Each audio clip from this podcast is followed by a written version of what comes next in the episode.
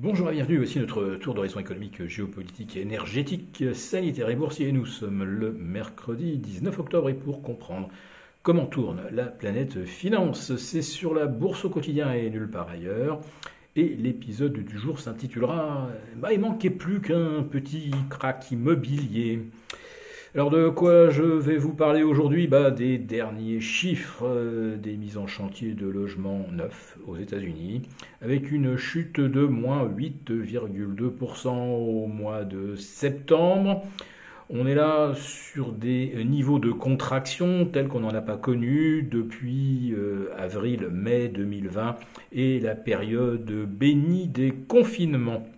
Mais c'est surtout du côté des prix de l'immobilier aux États-Unis qu'il y a un petit peu de soucis à se faire, euh, les, prix, qui se replient dans 20 sur 20 des grandes métropoles américaines et avec des écarts qui dépassent déjà les moins 20% dans des villes comme Phoenix, euh, Las Vegas, euh, et on commence à voir également des chutes très importantes dans la région des Grands Lacs, en Californie, et même à Miami.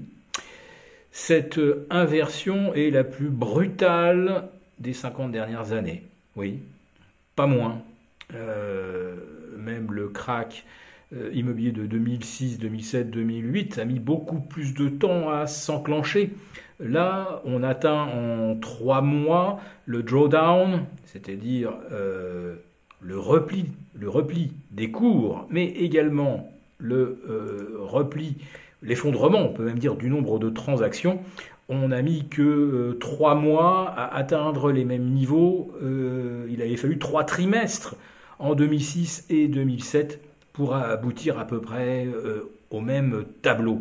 Donc ça va très très vite. Donc combien faudra-t-il de temps pour que la contraction des prix de l'immobilier, avec des centaines de milliers d'acheteurs qui vont être rapidement, comme on dit, sous l'eau, avec une negative equity.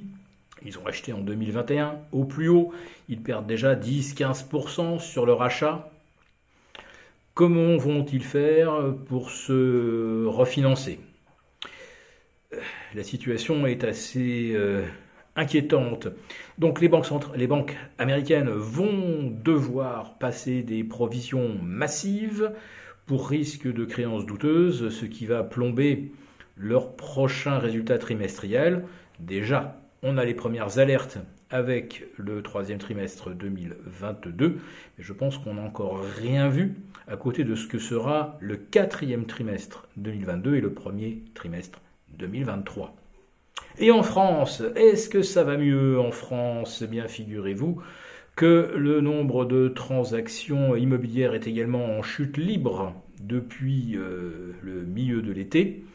Le nombre de crédits accordés est en chute de moins 35%, mais ça, ce n'est qu'une moyenne, car à l'instant où j'enregistre, on peut dire carrément que le nombre de crédits accordés, là par exemple cette semaine du 15 au 21 euh, octobre, c'est carrément zéro.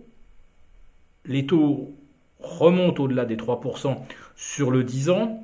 Les taux sur 20 ans progresse maintenant au-delà des 2,25. Vous rajoutez le coût de l'assurance, vous rajoutez les frais habituels et on excède déjà largement les 3,05 qui constituent le nouveau plafond du fameux taux d'usure. Donc on est en train d'assister à un coup d'arrêt dans le secteur immobilier aussi brutal qu'en euh, avril-mai 2020, mais c'est même encore pire, car à l'époque les taux étaient à zéro. On venait de les abaisser à zéro. Donc, il y avait de la demande de crédit, même s'il y avait peu de visites, puisque tout le monde était confiné.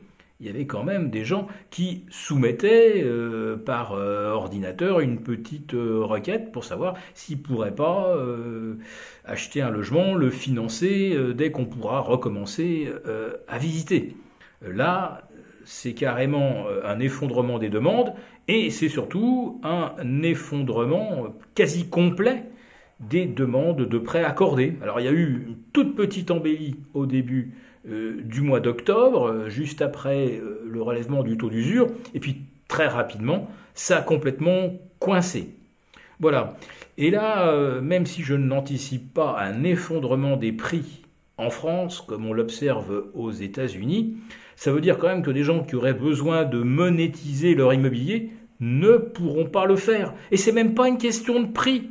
Vous pouvez toujours baisser, ça ne changera rien au fait que de toute façon, on ne peut pas emprunter avec un taux global inférieur à 3%. Donc ce n'est pas une question de prix du tout.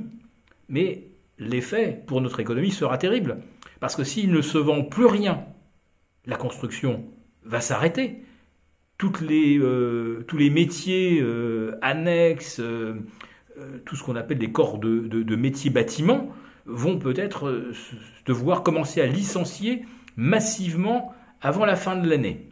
Bon, et puis de toute façon, ah, si on arrête de construire, c'est peut-être pas si mal, parce que de toute façon, nous avons 17 réacteurs actuellement en maintenance, donc c'est un tiers, un tiers du parc qui est actuellement à l'arrêt.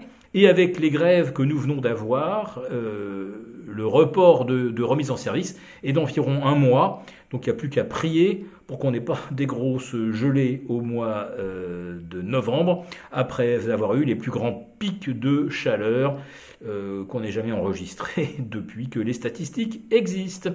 Si cette vidéo vous a plu, n'hésitez pas à nous mettre un pouce et rendez-vous demain.